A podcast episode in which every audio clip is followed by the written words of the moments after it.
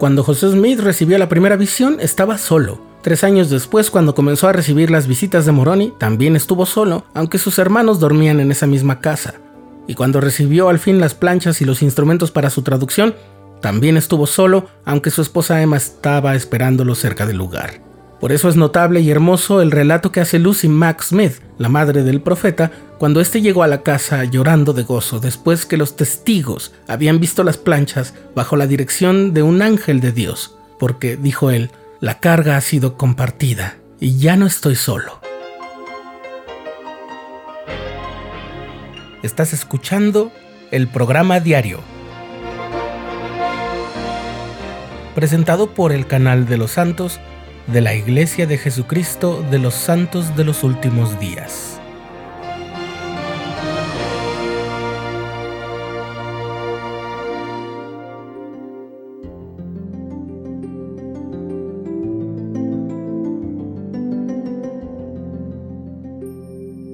En los días de la restauración del Evangelio, o más ampliamente a lo largo del siglo XIX, existía una costumbre editorial que se puso de moda a raíz del florecimiento de las ciencias y las humanidades. Cuando alguien escribía un libro de ficción o de fantasía, o incluso de terror, se publicaba un breve prefacio en el que se narraba la forma como supuestamente el escrito había llegado a existir. Por ejemplo, en la historia de Nueva York de Dietrich Knickerbocker, aparecía un relato según el cual un hombre, ese tal Knickerbocker, se había hospedado en una posada, pagando por adelantado una cantidad de días. Y a la mañana siguiente había salido sin decir a dónde iba, pero jamás se volvió a saber de él. Entre las cosas que dejó abandonadas con su equipaje estaba el manuscrito de una historia de la ciudad de Nueva York, que es un relato satírico, es decir, como una parodia de la historia oficial, y así fue como su verdadero autor, el afamado escritor Washington Irving, le dio un elemento de realismo a su libro. Y así pasaba con muchos otros libros, especialmente con los de ficción y fantasía. Por eso los libros que no eran de fantasía o de ficción debían explicar con toda claridad qué tipo de obra era la que tenían los lectores en sus manos. Y con el libro de Mormón había una situación única. Era un texto sagrado, que contenía la palabra de Dios, eso había que explicarlo bien, pero además, si el traductor del libro decía que este era de origen divino, debía poner los elementos suficientes en él para que se le tomara en serio. Y así, siguiendo el mandato y el modelo del Señor, José Smith pudo incorporar en el libro de Mormón el testimonio de algunas personas que vieron, e incluso algunas de ellas tocaron las planchas de oro que él había traducido. Por todo esto, el testimonio de los tres testigos tiene toda la formalidad y seriedad de una declaración solemne. Además, el Señor en el mismo texto del libro de Mormón y en sus revelaciones al profeta José Smith había prometido permitir que otras personas además de él vieran las planchas y que ellos testificarían, en junio de 1829, Oliver Cowdery, David Whitmer y Martin Harris pidieron permiso para ser los tres testigos de los que se profetizaba en el libro de Mormón. El Señor les concedió su deseo. Esto lo podemos leer en la sección 17 de Doctrina y Convenios y envió a un ángel que le mostró las planchas a los tres. ¿Quiénes fueron estos hombres llamados a ser los tres testigos especiales de la salida a luz del libro de Mormón?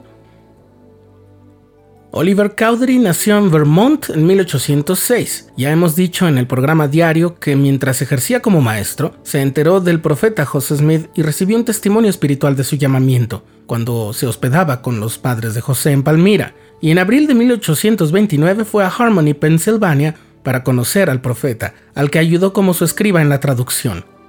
Ambos recibieron la autoridad del sacerdocio que era restaurado a la tierra, y también estuvieron juntos cuando se recibieron muchas otras revelaciones.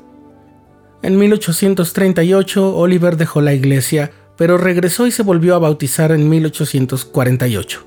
Falleció en 1850 en Missouri.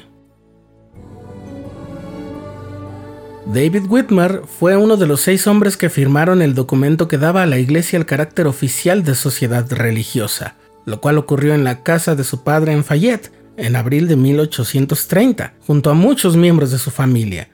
Más tarde prestó servicio como líder de la iglesia en Missouri hasta que se alejó de ella en 1838. La familia Whitmer proporcionó a José y a Emma Smith y a Oliver Cowdery dinero, alimentos y un lugar donde vivir durante la traducción del libro de Mormón en 1829.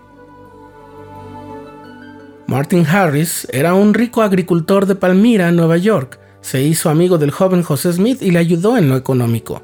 Fue escribiente de José por un breve tiempo en la traducción del libro de Mormón. Ya hemos hablado del incidente de las 116 páginas extraviadas, pero más tarde vendió parte de su propiedad para pagar la impresión de los primeros 5.000 ejemplares del libro de Mormón. En 1838, Martin Harris dejó la iglesia, pero en 1870 viajó hasta Utah para ser bautizado nuevamente. Falleció en 1875.